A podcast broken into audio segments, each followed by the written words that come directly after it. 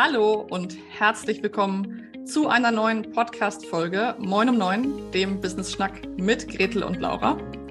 Und wer uns sehen kann, sieht es und wer uns zuhört, hört es jetzt von mir, Laura, dass ich heute nicht mit Gretel schnacke, sondern ich wichtigen Besuch zu Gast habe hier bei Moin um Neun, nämlich Sebastian Fiddecke. Herzlich willkommen. Schön, dass du da bist. Vielen, vielen Dank. Schön für die Einladung. Freue ich mich.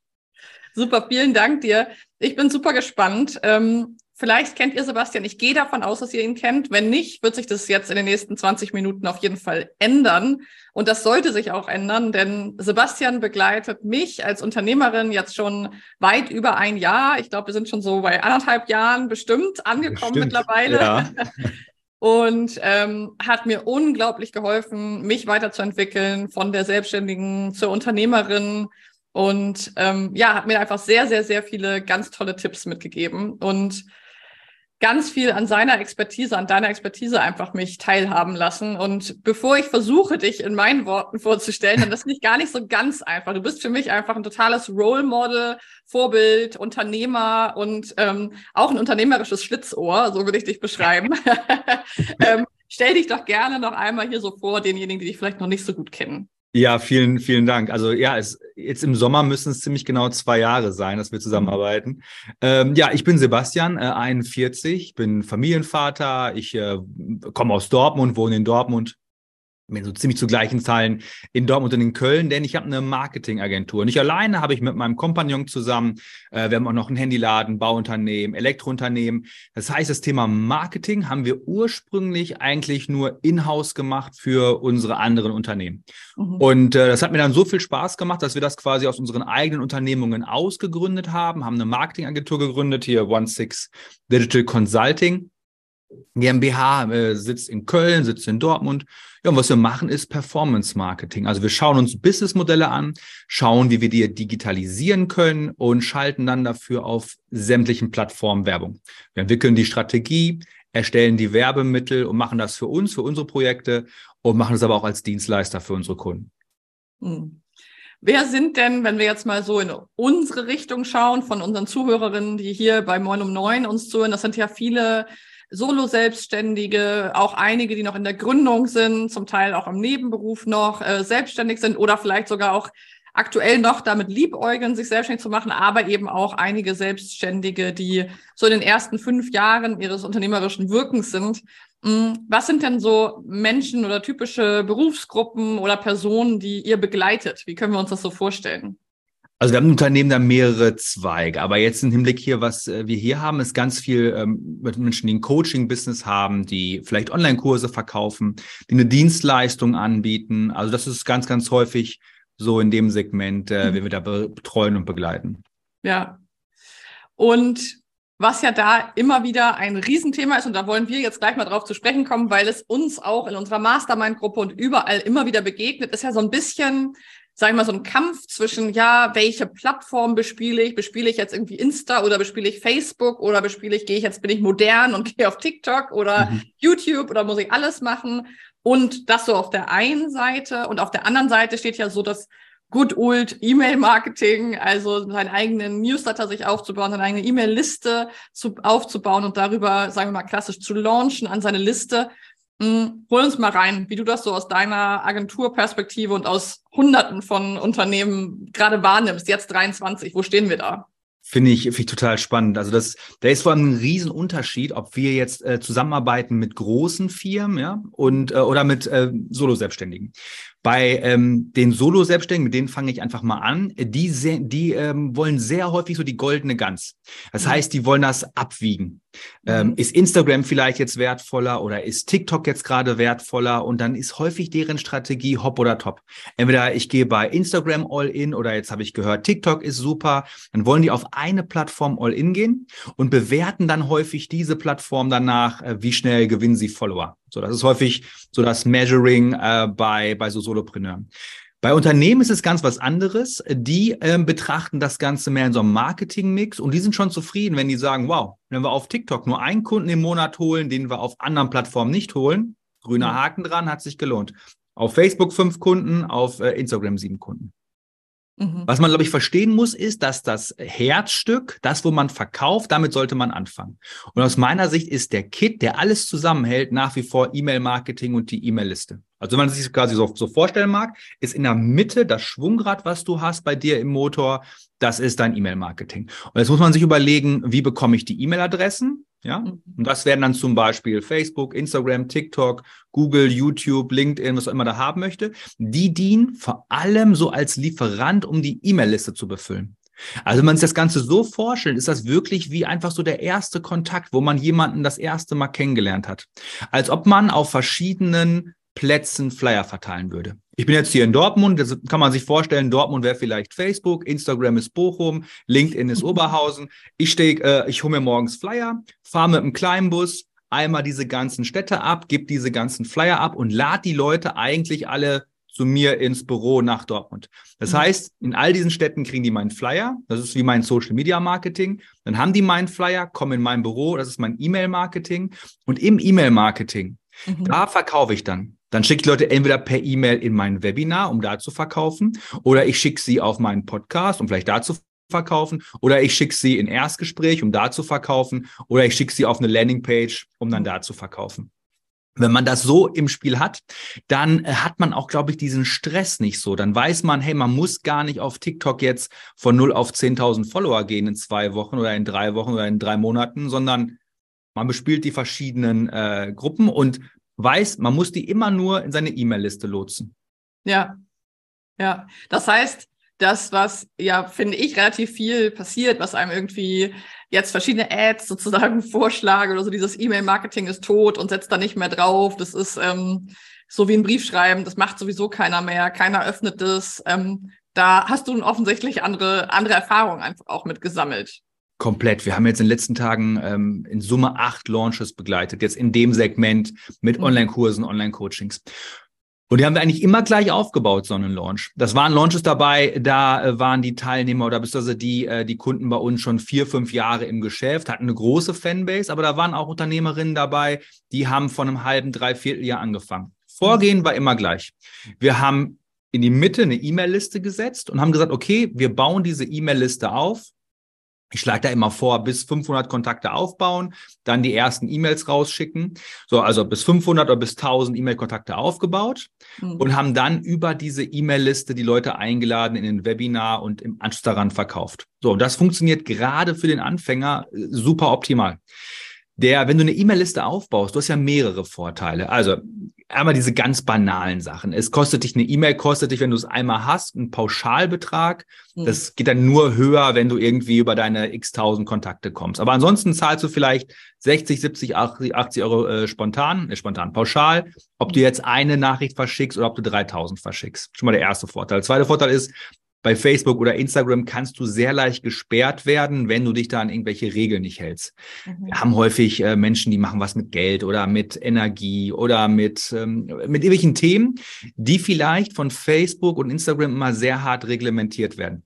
Mhm. So, es ist viel, viel leichter, wenn man, wenn man manche Themen gar nicht direkt anspricht auf Facebook oder Instagram, sondern nur den Leuten nur sagt, hey, wenn du mehr darüber erfahren möchtest, melde dich mal hier an zu meiner E-Mail-Liste und dann sprechen wir da nachher in einem Zoom-Call oder in meinem kon konkret drüber. Das heißt, du mhm. wirst nicht gesperrt, du bist also unabhängiger. Und das dritte ist auch, wenn mal so eine Plattform wegfällt oder gesperrt wird.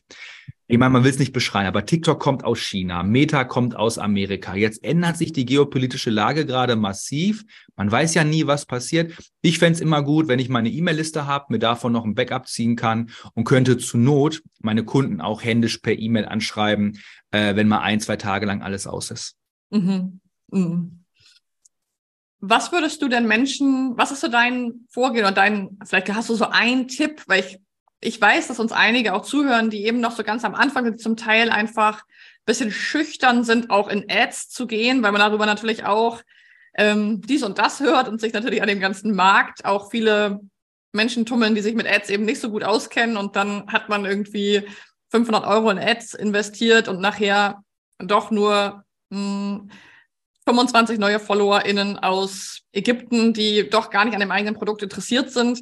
Ähm, was würdest du denn jemandem, der jetzt vielleicht aktuell eine E-Mail-Liste mit 47 Einträgen hat, aber eigentlich eine Expertin ist und was zu sagen hat und wachsen will, Was ist denn so ein erster Schritt? Also was würdest du sagen, was braucht man vielleicht auch an Budget, um überhaupt mal zu diesen, was du eben meinst, diesen 500 oder 1000 ersten Kontakten zu kommen, damit das Rad mal so ins Rollen kommt?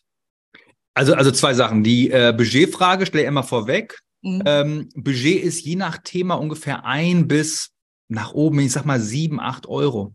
Mhm. Äh, je, immer je nachdem, was du für ein Thema hast und wie heiß dein Thema gerade ist. Also okay. zum Thema Strandfigur abnehmen ist der Januar mit einer der teuersten Monate. Mhm. Das heißt, wenn dein Thema jetzt weil irgendwas mit Fitness und Abnehmen und äh, Strandfigur zu tun hat, dann äh, hast du im Oktober vielleicht ein oder zwei Euro für eine E-Mail-Liste und zahlst im Januar vielleicht sieben oder acht. Also das schwankt auch immer mal sehr, sehr, sehr stark, ähm, sehr, sehr stark.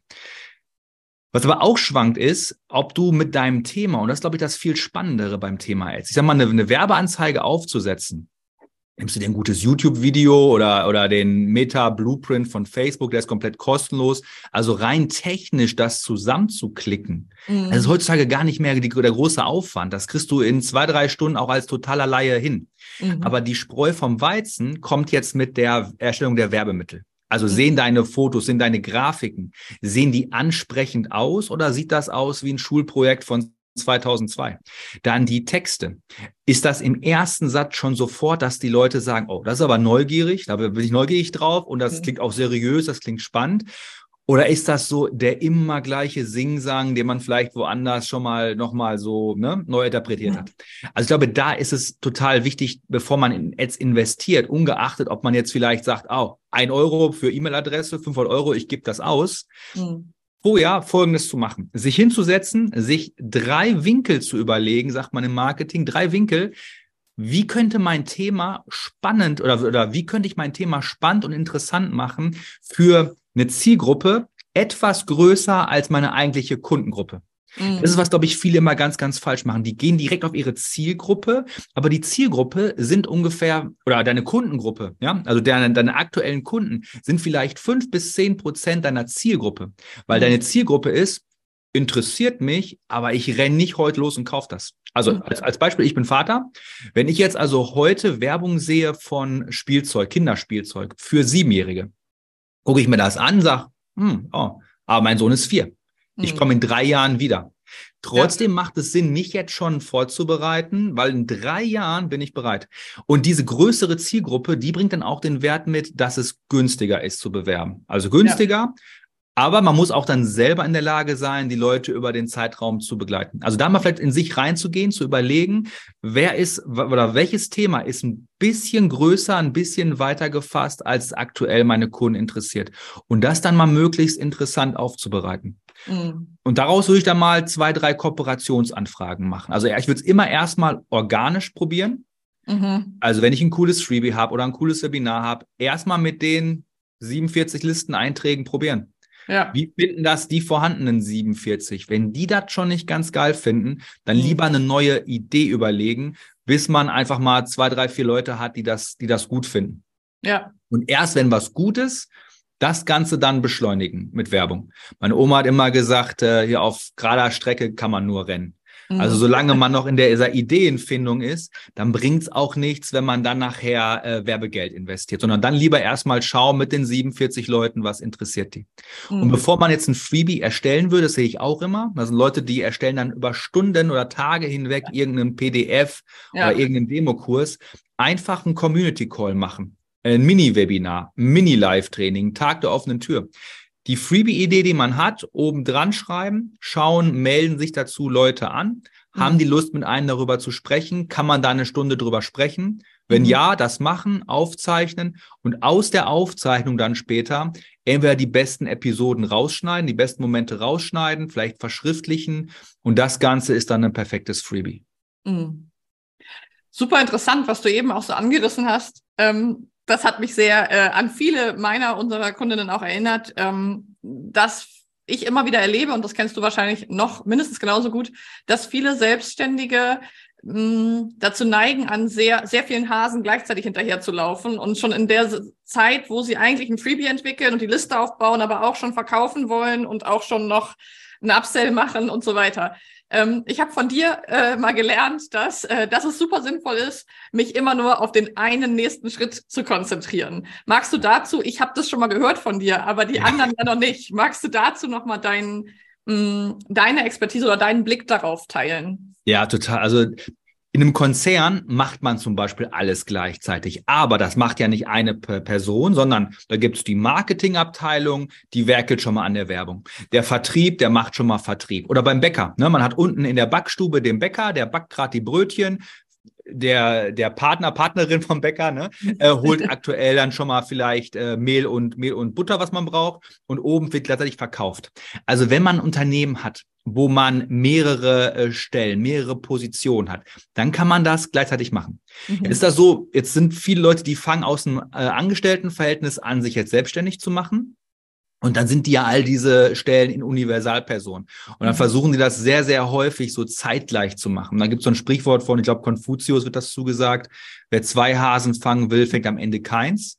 Ähm, aber im Deutschen sagt man ja auch, fang erstmal eine Sache an und bring die richtig zu Ende. Und das ist total ja. richtig, sich da wirklich erstmal Zeit zu nehmen, ähm, aber diese Zeit auch zu begrenzen. Also mhm. Also jetzt nicht sieben Jahre lang äh, in die Ideenfindung gehen, sondern dass man sich einen vorgefertigten Zeitpunkt äh, nimmt. Man schaut mhm. vielleicht mal, wie viele Ressourcen habe ich, wie lange könnte ich überbrücken, wann muss ich Geld verdienen.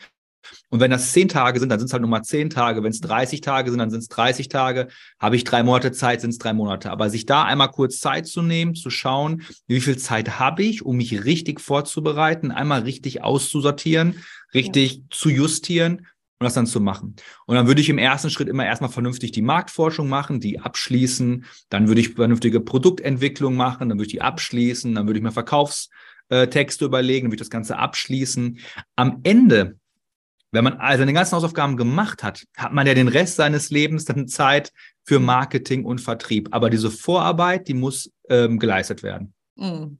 Mhm. Ja, das finde ich super interessant, weil das ähm, meiner Erfahrung nach für viele, und da schließe ich mich auch mit Sicherheit mit ein, ein echter Lernprozess ist. Wie, ähm, wie ist dir das gelungen? Also du hast ja auch als Unternehmer eine, deine Geschichte die letzten Jahre dich wahrscheinlich extrem weiter verändert, so wie ich es auch mitbekommen habe. Wie gelingt es dir, den Fokus für dich selber? Du hast ja wirklich, du begleitest zig Launches parallel mit deinem, mit deinem Team. Du hast ja extrem viele verschiedene Termine und Dinge auf der Agenda. Was ist so dein, ähm, für dich ganz persönlich, dein Weg oder was hilft dir, den Fokus zu behalten? Also fünfmal im Jahr zehn Tage Auszeit. Und mhm. mit Auszeit meine ich jetzt nicht, ich fahre mit der Familie weg oder so, das kommt on top. Aber für mich ist jetzt zum Beispiel, wenn ich mit meiner Familie drei Tage in Center Park fahre, ich weiß nicht, wer von euch ein kleines Kind hat, das, dann bin ich drei Tage im Centerpark, aber das ist kein Urlaub und dann kann ich das auch nicht verbuchen unter, ich habe mir Gedanken gemacht über irgendwas. Ja. Ähm, und als Unternehmer ist aber genau das total wichtig, dass man halt nicht in Urlaub fährt, wenn man den braucht, dass mhm. man sich nicht äh, hinlegt, wenn man müde ist, dass man, dass man das, das vorher macht. Ja, mhm. dass man einfach sich angewöhnt, dass man so ein Jahr oder vor, vor allem auch richtig einschätzt, dass man ein Jahr nicht in einem Rutsch durcharbeitet ja. durcharbeiten kann. Ja, sondern dass man wirklich sich episodenhaft immer einen ganz kleinen Zeitraum rauspickt. Mit ganz kleinen Zeitraum meine ich jetzt, ich mache fünfmal im Jahr wirklich zehn Tage, die ich dann weg bin.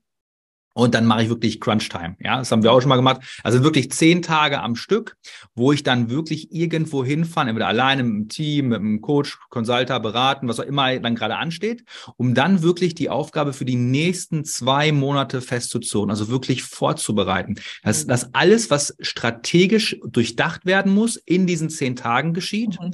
damit, wenn ich wiederkomme, ab dem elften, der elfte Tag ist der erste Tag, wo ich für zwei Monate Angestellter bin, nämlich bei meinem Vergangenheits-Ich, der sich zehn Tage lang alle Gedanken gemacht hat. Ja. Diesen, diesen Hut immer wieder abzunehmen und aufzusetzen, ja, das ist total wichtig. Du kannst nicht gleichzeitig Chef und Angestellter sein. Wenn du das versuchst, dann hast du im Kopf immer nämlich der Chef, der sagt, das wäre das Richtige. Und mhm. dein angestelltes Gedächtnis denkt sich, boah, das kann ich nicht alleine erreichen. Man denkt immer, man müsste es selber vielleicht machen.